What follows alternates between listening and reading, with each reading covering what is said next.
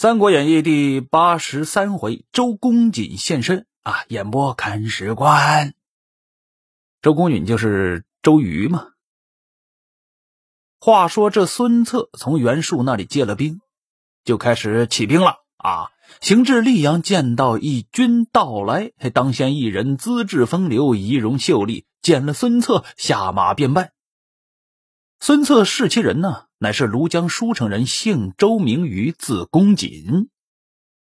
原来啊，孙坚讨董卓的时候啊，移家舒城。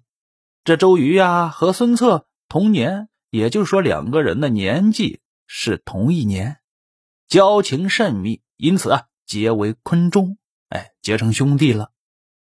孙策长周瑜两个月，周瑜以兄是孙策。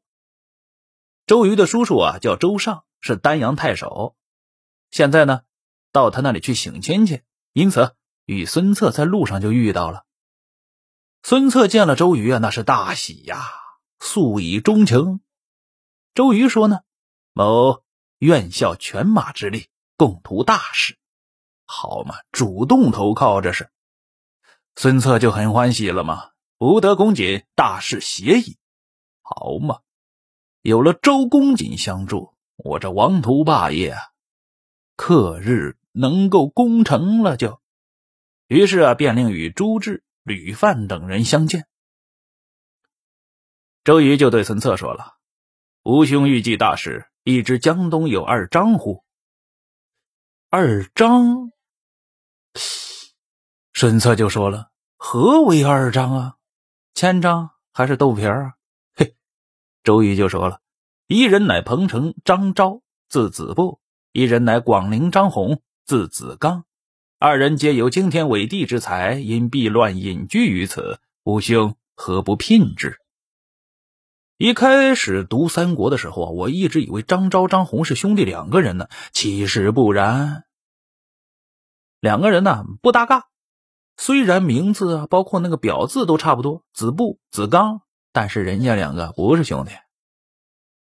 孙策一听啊，即便令人带了聘礼，往这两个人家里去招人家，人家不来。什么叫名士啊？什么叫名士风流啊？诸葛亮得三顾一下他才起来。这些人呢，也要有那个名士的派头。于是啊，孙策就亲自到他们家里，跟他们交谈了一番，那是呵。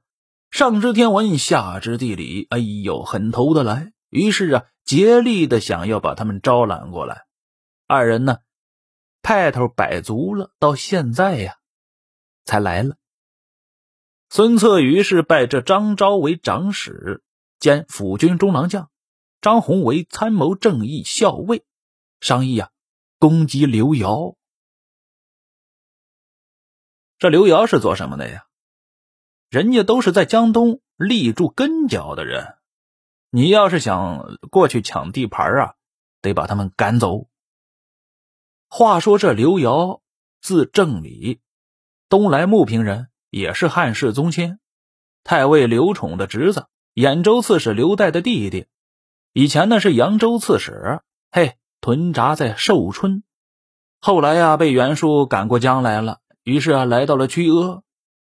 当下听闻孙策兵马又来了，我勒个去！我找个地方住就这么难吗？袁术打我一回，现在孙策又来了。于是啊，召集手下众将来商议。部将张英说了这么一句：“某领军屯于牛渚，纵有百万之兵，亦不能信。”也要说，我屯扎在牛渚那个地方，谁来了，我都能把他挡下来。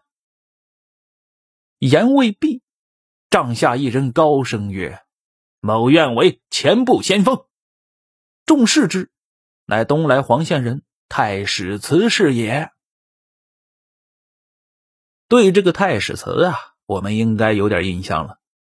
当时他解了孔北海的围之后啊，就来到刘繇的帐下了。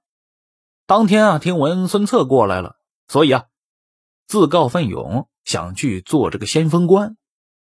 刘瑶说什么呀？你尚年轻，未可为大将，只在吾左右听命。没见识。英雄不问出处，哎，英雄也不在年少。人家太史慈是个什么样的英雄人物，你自己心里没个逼数啊，我靠。孙策来了，正好把他用起来，让他当先锋，替你打头阵。没想到啊，刘瑶竟然把人家留在身边这让我想到了什么呀？就是南陈后主把最厉害的大将啊留在身边保护自己，不把他派到前线去，所以前边就节节溃退呀。最后啊，那只能是国破家亡啊。从这《三国演义》这里来看呢，刘瑶也有这方面的潜质。这太史慈一看不给自己机会呀，没办法了，退下去了。于是啊，这张英就领着兵到了牛渚了。在这里是积粮十万余底格，囤粮囤的倒比较多。打仗怎么样呢？看一下，这边刚屯扎了，前边哗啦啦啦啦啦啦。大队军马到来，孙策引兵到了，张英出营，两军会于牛渚滩上。孙策出马，张英大骂，这都是必经的程序啊！先骂一阵，再打。黄盖呀，这边就出战了，跟张英战不数合，忽然是张英军中大乱，报说啊，寨中有人放火！我勒个去，前边还没打来，后边火就起来了，怎么回事？张英急忙回军，孙策于是引军前来，趁势掩杀。张英一看守不住了呀，于是弃了牛主，往深山而逃命去了。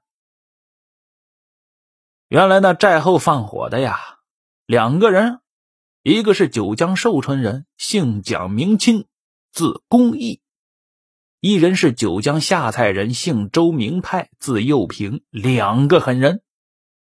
以后啊，这两个人都是江东的大将，特别是这个周泰，堪称是江东第一名将啊！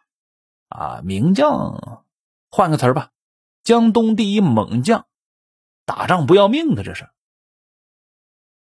话说，你说是三国时候哈，有名有姓的哪一方势力，好像手下都要有一个张飞型的人物啊。